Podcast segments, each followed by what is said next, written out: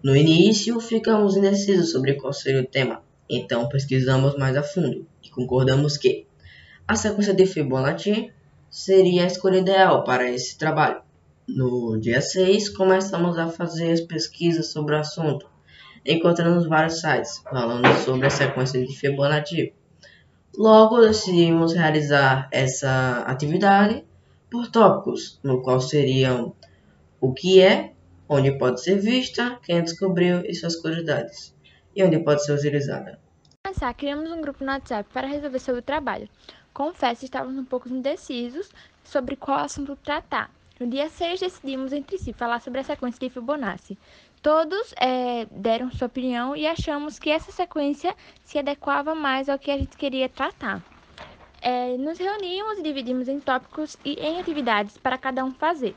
As atividades foram divididas desde as falas até o slide.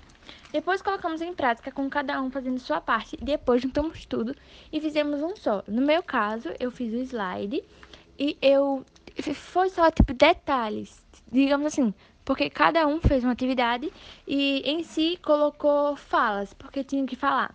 Aí pronto, eu fiz o slide e coloquei algumas falas. Meu nome é Neuza Vitória, sou do oitavo A e vou falar um pouco sobre a, a, minha parte do trabalho. A parte que eu fiquei responsável foi a parte do roteiro. Eu iria pegar a pesquisa e com essa pesquisa eu ia montar é, meio que uma fala. Eu ia fazer uns resumos que iam servir como uma fala, né? Mas na hora, é, a pessoa decidiria, né? Se ia ler o que eu escrevi, se ia ler os resumos que eu escrevi, ou se ia falar o que entendeu.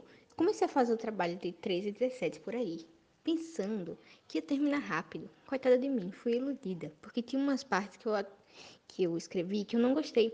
Aí eu fui pedir ajuda para a Letícia Gabriele, que é chamada por mim de Gabigol, né? Um apelido interno da gente. E então, é, com a ajuda dela, né? Eu fiz o negócio, ainda gravei o áudio, que eu tinha que gravar umas coisas. E terminei tudo mais 5 e 27 por aí. Assim, eu me surpreendi um pouco, porque eu pensei que ia, que ia terminar antes, tipo, muito antes. Mas terminou que eu terminei muito tarde. Mas pelo menos eu descobri algumas coisas que eu não sabia, né? Então, serviu um pouco. Bom, é, eu sou a Letícia Gabriele e basicamente eu servi como um apoio e como uma organizadora geral das coisas.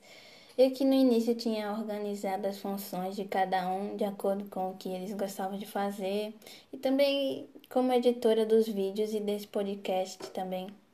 Como a Neuza disse, eu tinha ajudado um pouco nas falas e no final juntei todas as gravações das vozes num vídeo. Mas eu não fiz isso sozinha, porque o áudio do editor dava erro com o som, então tecnicamente o Daniel e eu editamos o vídeo.